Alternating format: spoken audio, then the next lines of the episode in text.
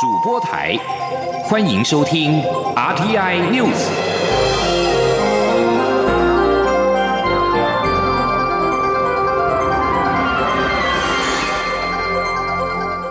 听众朋友您好，欢迎收听这节央广主播台提供给您的 R T News，我是张顺祥。美国卫生部长阿扎尔九号将抵达台湾访问。中国国台办批评民进党政府挟洋自重，损害两岸同胞利益，不可能得逞。对此，行政院长苏贞昌今天表示，台湾是主权独立的国家，也欢迎阿扎尔来台湾访问，希望中国不要对台湾指手画脚。记者王威婷的采访报道。美国卫生部长阿扎尔一行九号将来台湾访问，并会代表美国总统川普与蔡英文总统会面，也将参访口罩国家队，以及与医护人员和专家学者就防疫交换意见。阿扎尔访台是中华民国与美国断交后访台层级最高的美国官员。中国国台办批评台湾问题是中国内政，不允许外部势力插手。国台办也炮轰民进党政府挟洋自重，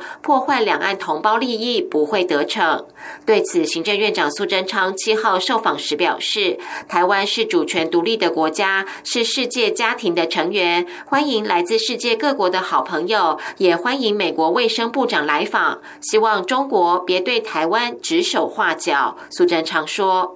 台湾成功的防疫经经验，从这一次美国派最高层级官员突破几十年来的这一个限制而有这么大的成就，正是蔡总统领导国家，让台湾被世界被看见，同时也是。”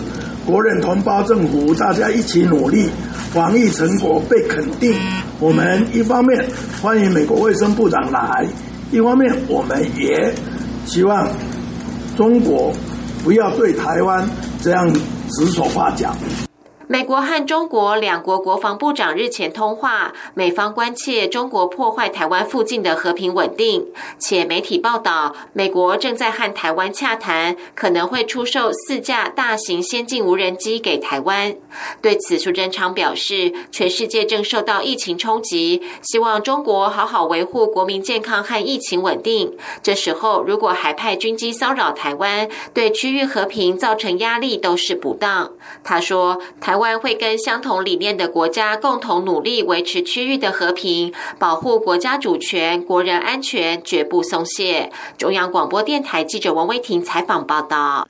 教育部跟陆委会对是否开放陆生入境不同调。媒体报道，行政院一通电话，让教育部开放陆生入境政策急转弯。对此，苏贞昌表示，政府机关做事都有原则。最高的目的就是保护国人健康，政府一体做出的决定就是保护国人健康。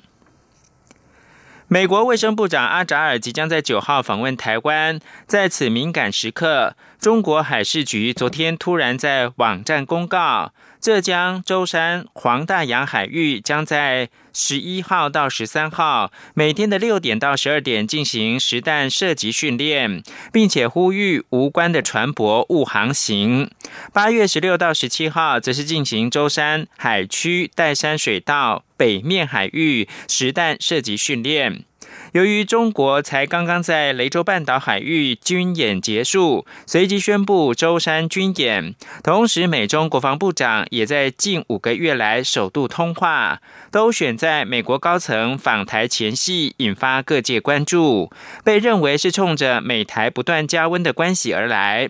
此外，五角大厦六号表示，美国国防部长艾斯培跟中国国防部长魏凤和通电话。对中国在台湾跟南海附近破坏稳定的活动表达忧虑。五角大厦发言人霍夫曼说：“部长艾斯培也传达中国遵守国际法规则跟规范，并且履行其国际承诺的重要性。”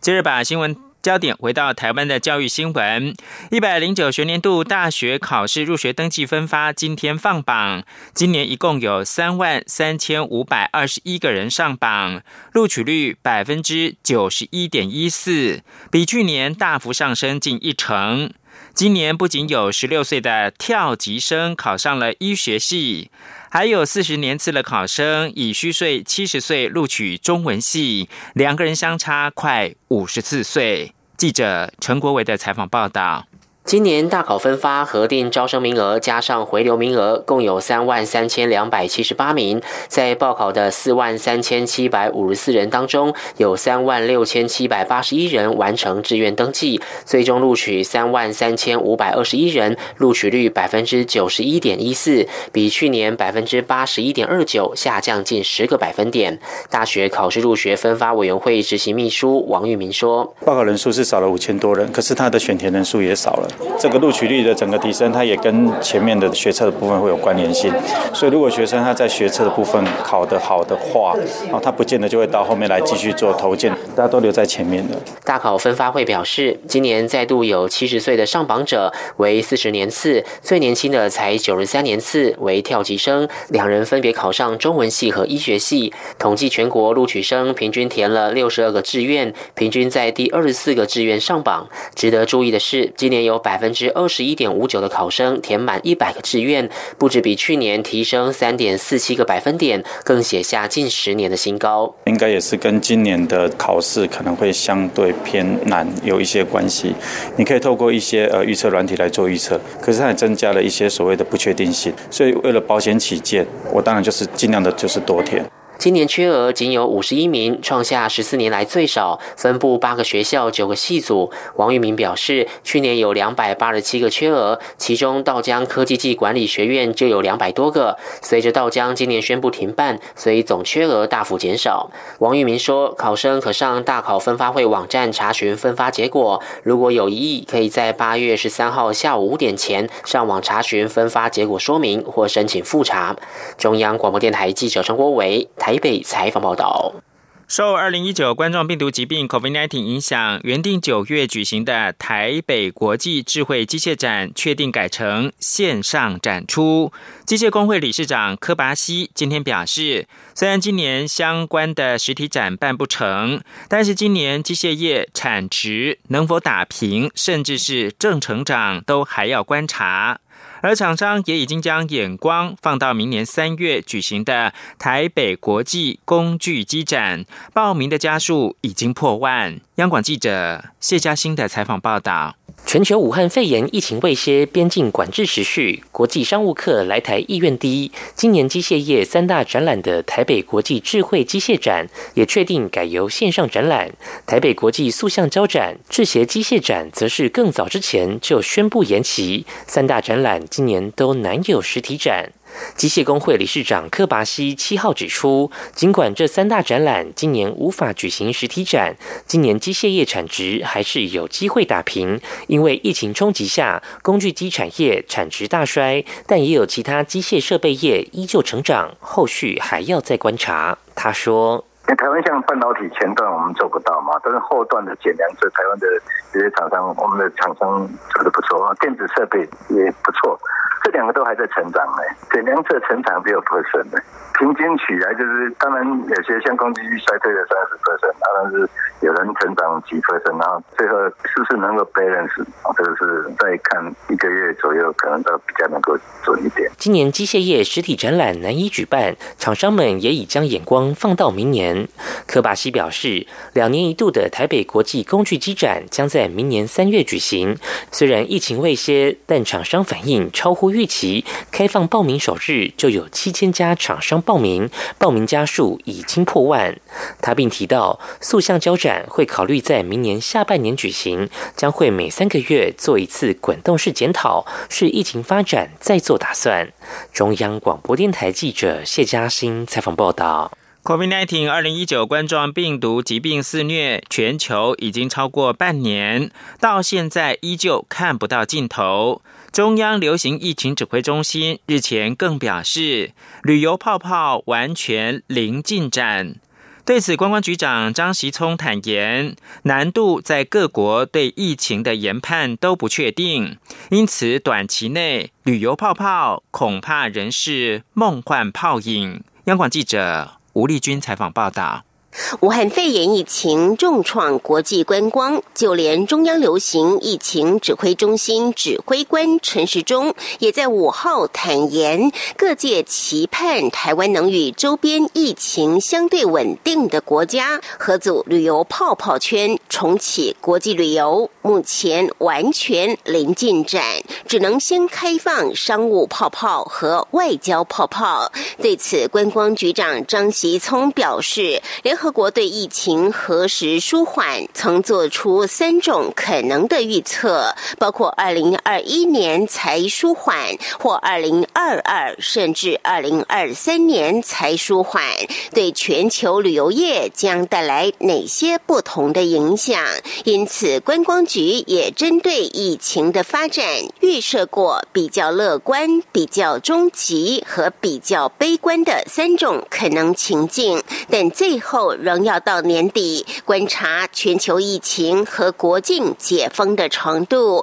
才能做出较为精准的判断。针对旅游泡泡圈卡关，张习聪也坦言，难度还是在各国防疫主管单位对未来疫情的发展都难以确定，因此短期内只能交换彼此国家的防疫规范，旅游泡泡恐怕仍是梦幻泡影。张习聪说：“旅游泡泡圈的难度还是在疫情的研判，也就是所有观光部门，包括我们找的对象啊，比如说越南也好，韩国也好，纽西兰，他们也有防疫的主管单位，我们这边也有。那双方防疫主管单位的判断会影响洽谈的结果，所以这是难度最高的部分。那目前因为疫情，几乎各国对全球的研判都不确定，那不确定就很难去谈怎么具体合作的项目，大部分。”都停留在磋商当洽谈这个阶段。眼见疫情恐怕直到年底都不会结束，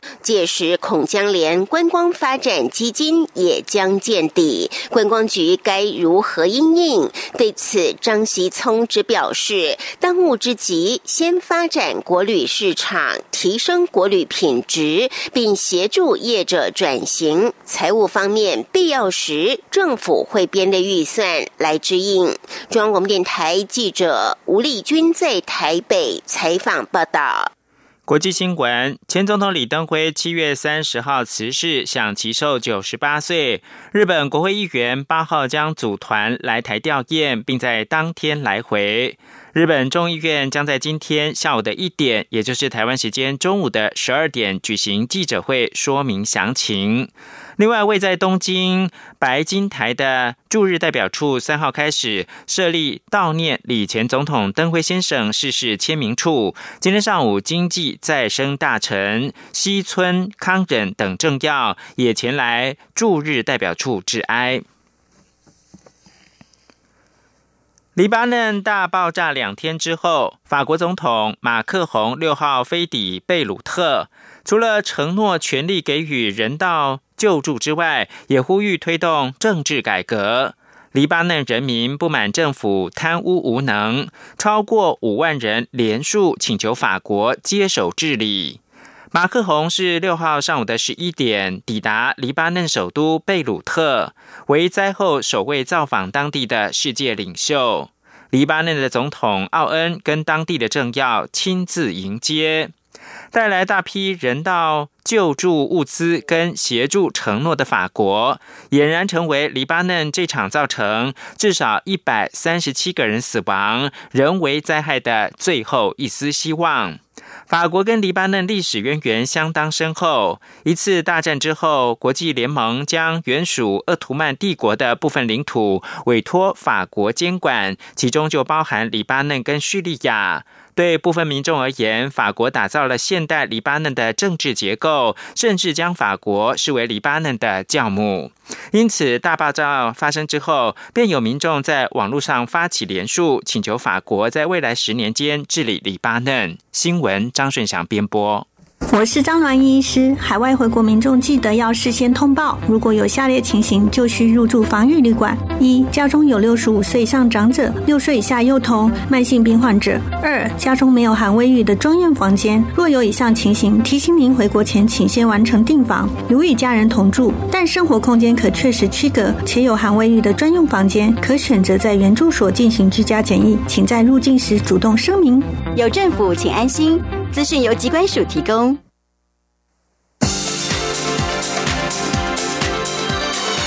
这里是中央广播电台台湾之音，欢迎继续收听新闻。各位好，我是主播王玉伟，欢迎继续收听新闻。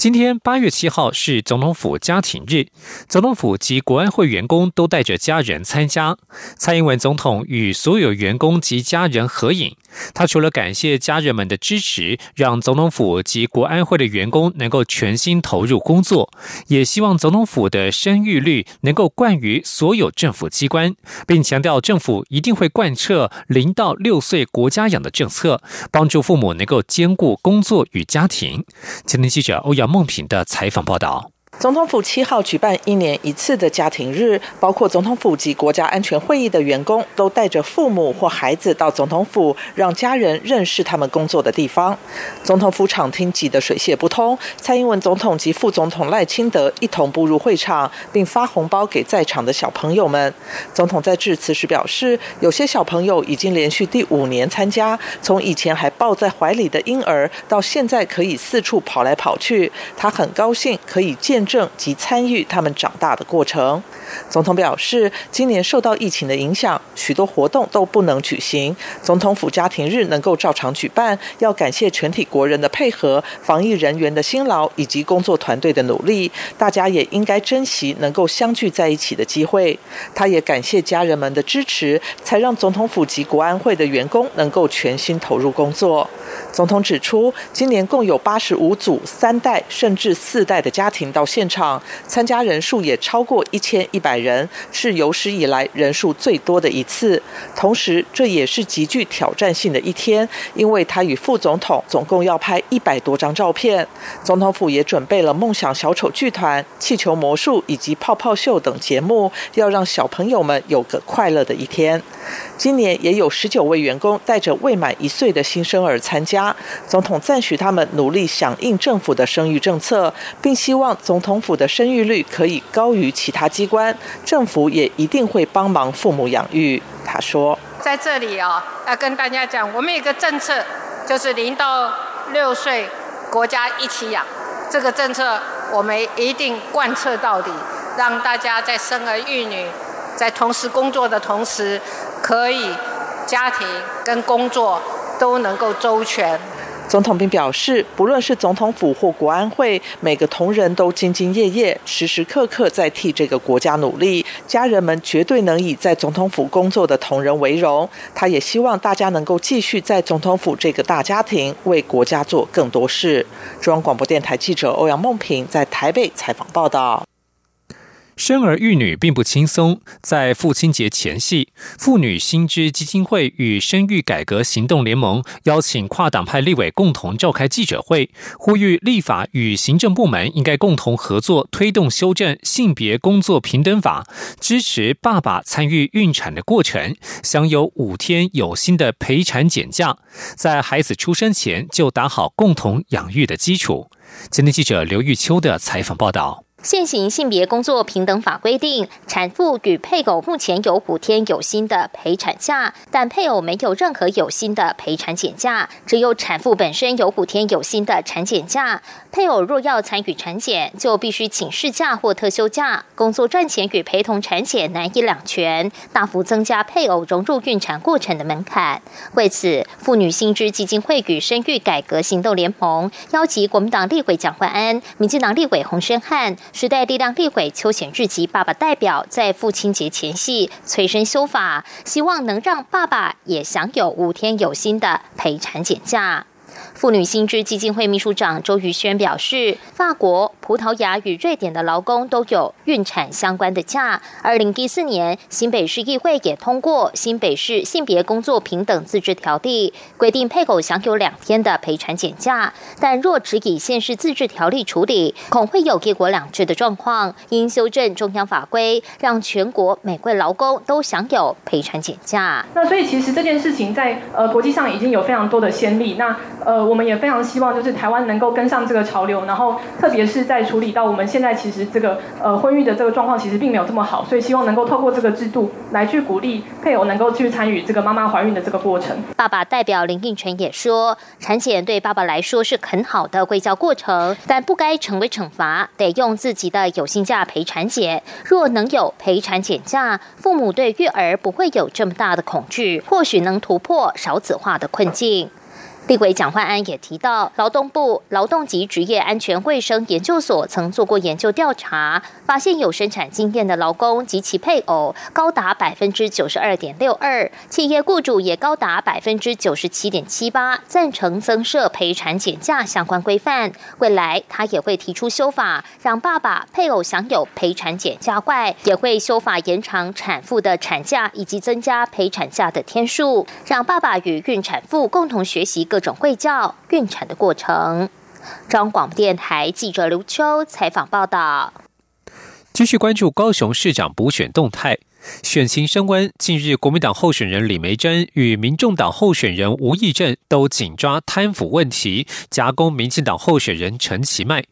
李梅珍今天举行记者会，公开签署反贪腐挺廉洁切结书，提出三大反贪宣誓。而陈其迈则强调自己从政一向清白，呼吁不要不当廉洁、恶意抹黑、模糊选举焦点。今天央广记者刘品熙的采访报道。朝野立委涉搜狗收贿案持续延烧，也成为高雄市长补选的攻防主轴。近日，蓝白阵营夹攻民进党候选人陈其迈，重提陈其迈父亲陈哲南过去所涉贪污司法案件，以及这次收贿案主角苏正清与陈其迈的私交。国民党候选人李梅珍七号上午在竞选总部举行记者会，签署反贪腐挺廉洁切结书，宣誓自己如果犯贪污罪，将放弃假释；家人涉贪包政府工程就下台，所属政务官涉贪就下台等三项承诺。李梅珍随后也派人将切结书送给另外两位候选人，邀请一同签署。对于媒体询问，国民党也有两位立委涉案，李梅珍此举是选情告急，还是在模糊焦点？李梅珍说，贪腐是万国公罪，他希望一视同仁，这与模糊焦点没有关系。反贪腐挺清廉，应该跟模糊焦点没有关系吧？这是我们的决心。而且贪腐这件事情现在是造成社会的动荡，那我们站出来，身为高雄市长，这是最先要表态的。陈其迈受访时则说，他与这些司法案件都没有关系，他从政一向清清白白。这次选举他几乎不攻击对手，希望选举能够有格调一点，不要不当廉洁、恶意抹黑、模糊选举焦点。我从来跟这件案件一点关系都没有啊，所以不要用我去替同志助选，那用这种画面的这种剪接啊，不当的廉洁影射，我觉得这个就是抹黑。的用这种来对个人做人身攻击，我觉得这种是这恶劣的选举操作。陈其迈强调，面对立委收贿案，民进党很快便处理此事，国民党也应该面对自己党员所设党纪以及党提名人选的问题。他也点名吴义正所属的政党在北市府建管处、北市联合医院、巨蛋等都涉及弊案，吴义正应该一视同仁的检验。吴义正受访则表示，就算是民进党与时代力量，也还是有很多人是干净的。但遇到事情就必须全党一起承担，三党都应该各自反省贪腐的问题。他认为选举过程有一些花絮、议题争议都算正常，但最终还是要回归正见，不要胡乱抹黑。央广记者刘品熙的采访报道。两岸消息：针对教育部临时宣布排除中国大陆救生解禁来台就学，教育部长潘文忠今天受访表示，教育部有跟陆委会进行讨论，由于陆委会是考量到两岸情势发展，认为这个阶段应该暂停开放，因此教育部尊重主管机关的情势研判。今天记者肖兆平的采访报道。原本要对各国境外学生全面解禁来台就学，但教育部却又临时排除陆生救生来台，政策转换引起关注。对此，教育部长潘文忠七号出席公开活动后受访表示，境外生返台就学政策都是在行政院指导下跨部会共同研商，强调一切都有既定的处理原则与程序。潘文忠也说，由于应届毕业生申请状况已经告一段落，准备要进入救生阶段，不过因为陆委会考量到当前两岸情势发展，认为对陆生部分还需要审慎评估，因此教育部尊重主管机关的情势判断。他说：“呃，我们两岸事务主管机关啊，也考量到目前两岸情势的呃这一些呃发展啊有所关注，那也特别呃在这个阶段认为需要再审慎斟酌。那我想基于尊重呃这个两岸主管机关的。”啊，这个对于呃情势的一个研判，那么教育部啊会啊来以尊重。潘文忠强调，他跟陆委会主委陈明通有过讨论，虽然这一波暂停陆生部分，但整体境外生开放目标还是持续进行。他说，啊也跟呃陈主委这边呢啊有过这样的一个意见上的呃讨论。那目前希望在啊考量情势、两岸情势的前提之下，陆生的这部分呢啊可能没有在这一波。呃，来开放。潘文忠表示，面对境外生返台就学政策，教育部的原则一定是以防疫、国人健康以及国家安全为优先，同时也会在既有配套下支持境外生的就学权益。中央广播电台记者肖兆平采访报道。而在国防动态方面。根据路透社报道，美国正磋商要首度出售台湾四架海上卫士侦察无人机。这种无人机的航程可达六千海里，约合一万一千一百公里，远超过台湾现役无人机队三百公里的航程。对此，国防部发言人史胜文少将表示不予评论。消息人士指出，美国国务院已经默许授权出售这一款无人机给台湾，但目前不知道是否批准出口可加挂武器的无人机。若是以先前的交易案当参考，四架无人机加上地面战备件、训练以及支援等费用，整笔交易总价将达到约六亿美元，约合新台币一百七十六亿元，而且合约可能包括未来进一步加购。另外，媒体报道，美国多架军机在六号穿越巴士海峡，中国有多架军机侵入台湾西南方空识别区，遭到空军驱离。空军司令部表示，针对台湾周边空域情势都有所掌握与应处，目前空域状况正常。关注美中的网络战。美国总统川普六号下令，未来将全面禁止与短影音引用程式 TikTok 或其中国母公司字节跳动科技公司，以及与拥有微信的腾讯公司进行交易。这项行政命令将在四十五天之后生效。此举将更进一步升高美中的紧张关系。另外，美国联邦参议院六号投票一致通过参议员获利的一项法案。这项法案禁止联邦雇员在政府的设备上使用 TikTok。众议院在先前已经通过禁止联邦政府员工使用 TikTok。随着参众两院批准，这项禁令预计很快就会成为美国法律。美国总统川普三号表示，TikTok 如果不在九月十五号之前将在美国的业务出售，就会被赶出美国市场。目前，微软正寻求收购 TikTok 的全球业务。然而，北京字节跳动公司表示，这项消息并不属实。